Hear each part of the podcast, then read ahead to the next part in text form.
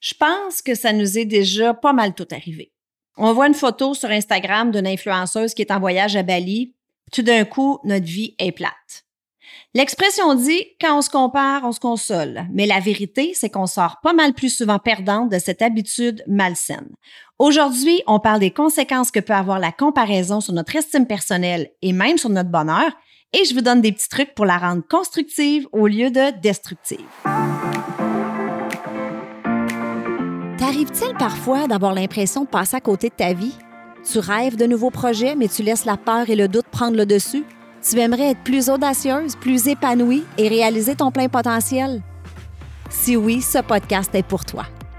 Bonjour, mon nom est Chantal Gauthier et j'anime Choisir ou Subir, le podcast qui fait du bien. Ma mission, c'est d'inspirer les femmes à sortir de leur zone de confort, à prendre les règnes de leur vie, à croire en leur potentiel et à s'épanouir davantage. Je veux vous aider à éliminer vos pensées limitantes et à affronter vos peurs en vous offrant des stratégies, des outils et aussi des entrevues inspirantes qui vont vous faire passer du rêve à l'action. Parce que je crois sincèrement qu'il est possible de choisir sa vie au lieu de la subir. Ensemble, on va jaser santé, spiritualité, mindset, bref, on va jaser d'à peu près n'importe quoi. Parce que ce sont ces n'importe quoi qui font qui nous sommes.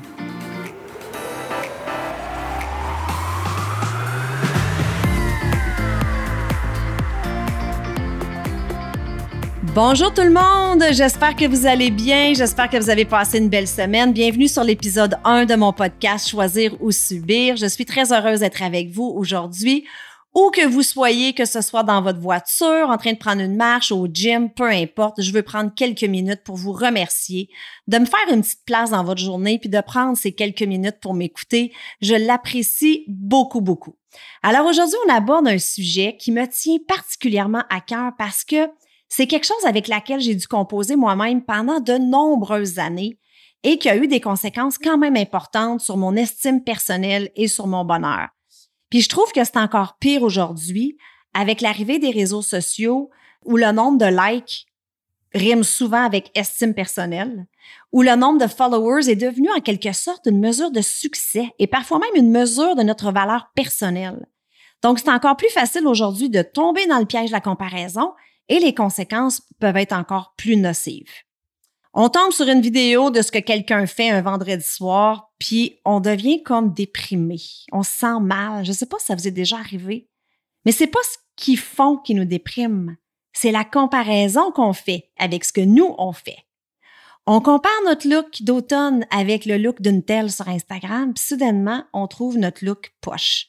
On compare tout, on compare notre lifestyle, nos voyages, notre job, notre chum, souvent avec des filles qu'on ne connaît même pas. Puis le danger, ben, c'est que ça peut devenir une addiction. Moi, je considère que c'est comme une maladie insidieuse, puis parfois on s'en rend même pas compte. On est là-dessus, je sais pas combien de temps vous passez sur les réseaux sociaux, 15 minutes à la fois, à un moment donné 20 minutes, je sais pas, puis on s'en rend pas compte. Puis au fil du temps, de façon sournoise, ça s'attaque à notre estime personnelle. On se sent moins que, on se sent dévalorisé, ça, à la longue, ça empoisonne notre âme. Certains disent même que la comparaison sur les réseaux sociaux est rendue un fléau de santé mentale pour nos jeunes, surtout pour nos jeunes filles. Donc, c'est pas rien. Moi, je trouve ça inquiétant. Je trouvais que c'était important qu'on l'aborde aujourd'hui. Si vous avez l'habitude de vous comparer, là, je veux que vous sachiez que vous n'êtes pas seul. OK? On va se dire les vraies affaires. On le fait tout en quelque part. Mais ce qui est important, c'est dans la façon qu'on s'en sert. OK? Puis ça, je vais vous en parler un petit peu plus tard dans l'épisode. La comparaison, c'est un comportement humain inné. C'est un phénomène qui est normal et naturel chez l'être humain. Ça existe depuis le début de l'humanité, puis ça va toujours exister. C'est un processus mental, en fait, qui est nécessaire à notre identité. On vit en société où on se définit par rapport à quelqu'un d'autre. Ça, ça a commencé dès notre plus jeune âge. Si vous avez grandi, par exemple, avec des frères et sœurs, mais ben, souvenez-vous des comparaisons que vous faisiez avec votre frère, votre sœur, ou peut-être que c'est vos parents qui avaient l'habitude de vous comparer mon frère court plus vite que moi, ma sœur est meilleure que moi à l'école. Puis rendu à l'école, ben c'est la même chose. On se fait classer ou classifier selon nos notes. Hein? Un tel est plus fort par rapport à une telle. Puis on se fait même comparer selon notre comportement.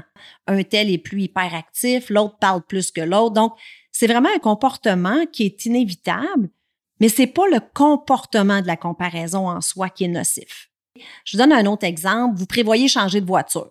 Donc, vous commencez à comparer votre voiture avec les voitures de vos amis. Ben, c'est bien normal. Vous voulez voir, ben, qu'est-ce que j'aimerais avoir dans ma prochaine voiture? Vous voulez le meilleur rapport qualité-prix? C'est quoi les options que j'aimerais avoir? Même chose si vous magasinez pour vous acheter un condo ou une maison, puis vous hésitez, ben, vous allez comparer une avec l'autre. Là, on s'entend, ce sont des comparaisons qui sont sans conséquence. Là où ça peut devenir dangereux, puis ça peut avoir des impacts, c'est quand on implique des humains. Et c'est dans la façon qu'on va s'en servir, qui va être saine ou malsaine. OK? Puis, encore une fois, je vais vous parler un petit peu plus de ça à la fin de l'épisode. Est-ce qu'il y a des gens qui sont plus à risque de se comparer? Peut-être. Moi je, suis de l'avis que oui. Je dirais que les gens qui ont une plus faible estime personnelle ont, sont plus à risque de se comparer. Et c'est exactement ce qui m'est arrivé il y a plusieurs années. Donc, si vous avez écouté l'épisode précédent, vous savez que j'ai vécu beaucoup d'intimidation au secondaire et oui, je suis devenue une adolescente rebelle, mais aussi une adolescente qui manquait énormément de confiance en moi. J'avais une très faible estime de moi et je suis donc tombée dans ce fameux piège de la comparaison.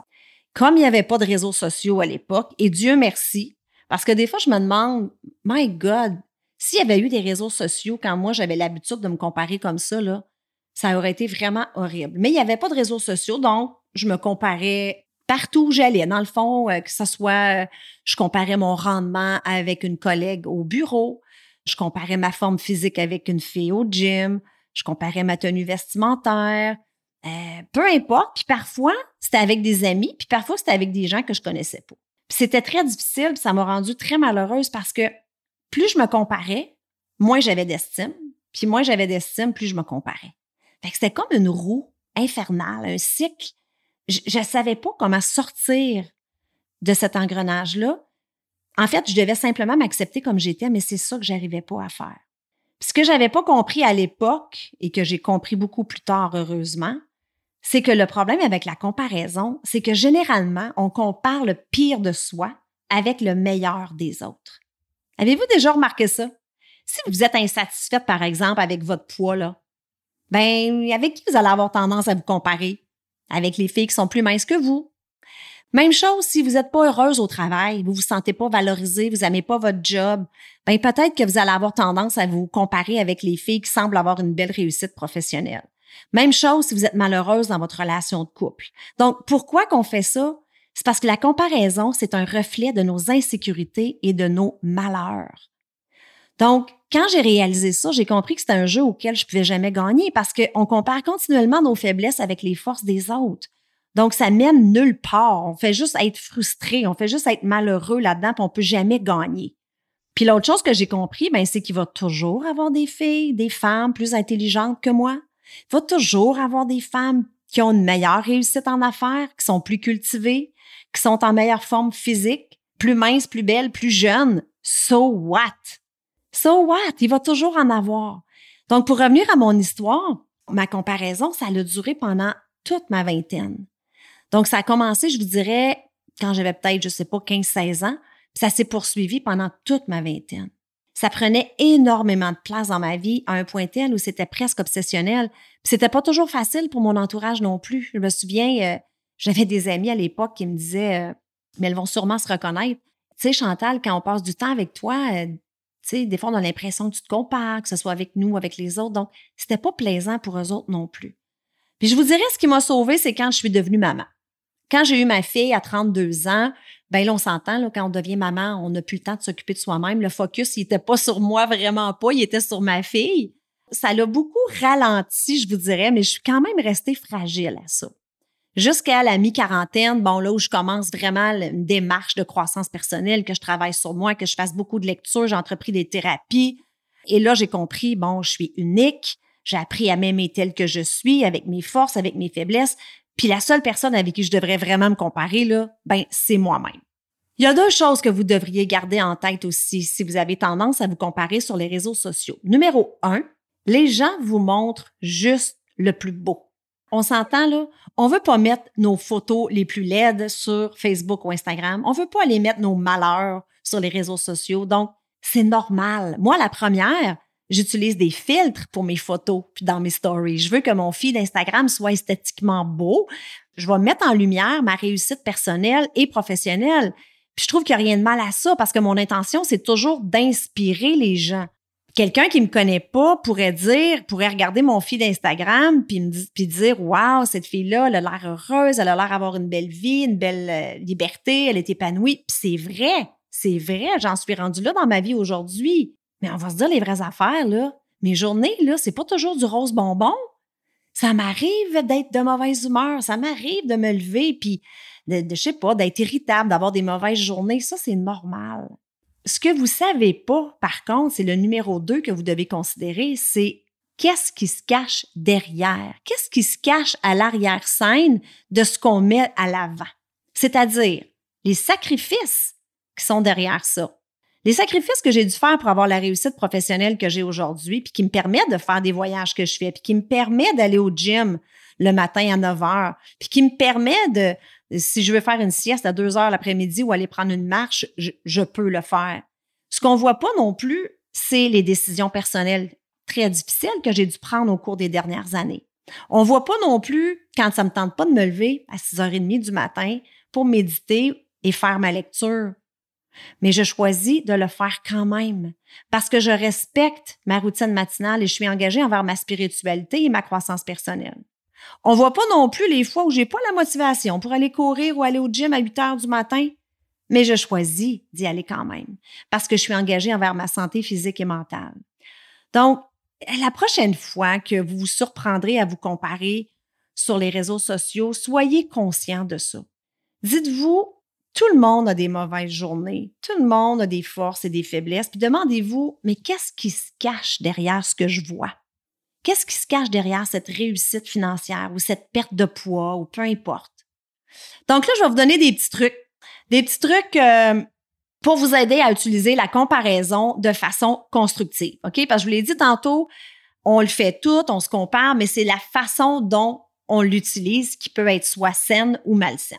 Une première étape, numéro un, simplement prendre conscience des moments où on se compare. La prochaine fois que vous allez être sur Instagram, cette semaine, là, pensez à ça. Vous êtes sur Instagram ou Facebook et là, oh, soudainement, vous vous comparez. Donc, juste, première étape, prenez-en conscience. Numéro deux, qu'est-ce qui vous motive à vous comparer à ce moment précis-là et avec qui est-ce que vous vous comparez? Numéro trois, qu'est-ce que ça dévoile chez vous? Et ça, c'est un gros point. OK? Donc, vous vous surprenez, là, vous êtes en train de vous comparer à une telle, là, et là, vous êtes en train de comparer, je ne sais pas, n'importe quoi, la réussite financière, euh, l'allure physique, peu importe. Qu'est-ce que ça dévoile chez vous? Une insécurité? Une insatisfaction? Parce que ça, ça va vous en dire beaucoup. Parce que comme je disais tantôt, c'est un reflet de nos malheurs ou de nos insécurités. Ou c'est peut-être juste une habitude aussi. Essayez de prendre conscience de ça. Numéro 4, choisissez le résultat. Parce qu'on a toujours trois choix. Soit qu'on critique, hein, ou on va juger ce qu'on voit sur les réseaux sociaux, on va juger la personne. Soit vous vous dénigrez. Ah, moi, je suis pas capable de faire ça comme elle, puis moi, je suis pas chanceuse, puis j'ai pas la même chance qu'elle, puis je suis pas aussi belle, puis je suis pas aussi fine. On se dénigre, hein, on se dévalorise.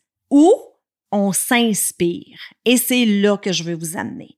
C'est comme ça que j'ai appris à me servir de la comparaison. Servez-vous de la comparaison comme une source d'inspiration dans le but de vous améliorer, dans le but de vous dépasser et d'atteindre vous aussi vos objectifs. Percevez ces gens-là comme des modèles à suivre, comme des exemples de ce qui est possible. OK? Parce que c'est possible pour vous aussi.